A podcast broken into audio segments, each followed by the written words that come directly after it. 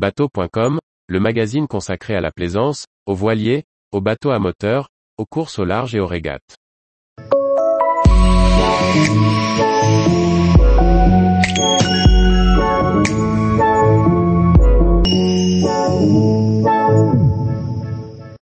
Assurance plaisance, mon encre dérape et mon bateau s'échoue.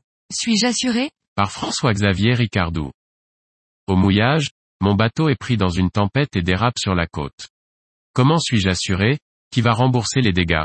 Comment se passe l'indemnisation? Face à la recrudescence d'événements climatiques violents et les bateaux drossés à la côte qu'ils entraînent, une question se pose aux plaisanciers. Comment suis-je couvert? Quand un bateau coule, ou vient à la côte, la prise en charge de l'assurance dépend du contrat souscrit. Pour y voir plus clair, nous avons questionné April Marine, spécialiste dans l'assurance plaisance. Si votre contrat est au tiers, l'assurance prend en charge uniquement les dommages que vous pouvez causer à une autre personne.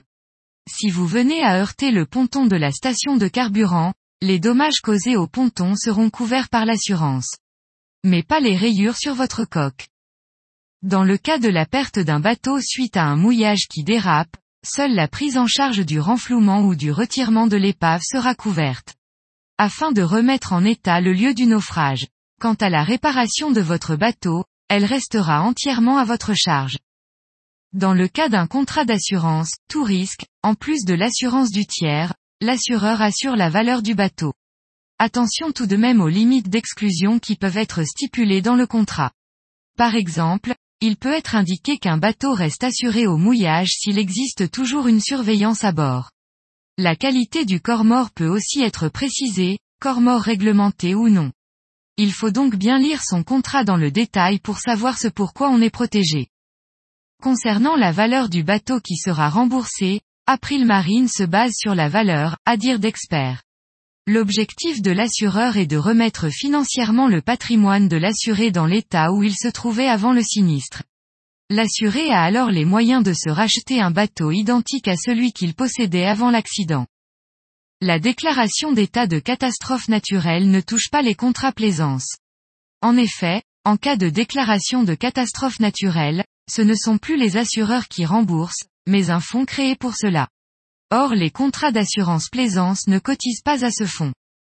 Si un bateau en location venait à s'échouer, c'est le contrat de location qui fera foi. Il s'agit d'une relation contractuelle entre le loueur et le locataire. Dans la plupart des cas, le locataire va perdre sa caution dans la limite de la franchise de l'assuré.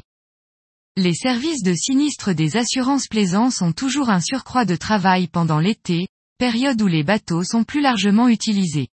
Même si les équipes sont toutes sur le pont, les tempêtes d'été viennent ajouter un surplus de demandes des assurés. Lionel Boimery, dirigeant d'April Marine l'explique, cet été 2022, la tempête, ouragan, survenue en Corse sature encore plus le service sinistre. C'est donc mécaniquement plus long de traiter les demandes. Chez April Marine, nous avons dû faire appel au renfort d'autres services pour répondre au mieux à toutes les demandes. C'est d'autant plus important que beaucoup d'assurés téléphonent avec une énorme détresse psychologique. Ils ont eu peur pour leur vie. Nous ne connaissons pas cette situation quand nous couvrons des tempêtes hivernales, dans lesquelles nous avons seulement à déplorer des pertes matérielles. Ici, nous avons donc aussi un fort rôle d'accompagnement de nos assurés. Tous les jours, retrouvez l'actualité nautique sur le site bateau.com. Et n'oubliez pas de laisser 5 étoiles sur votre logiciel de podcast.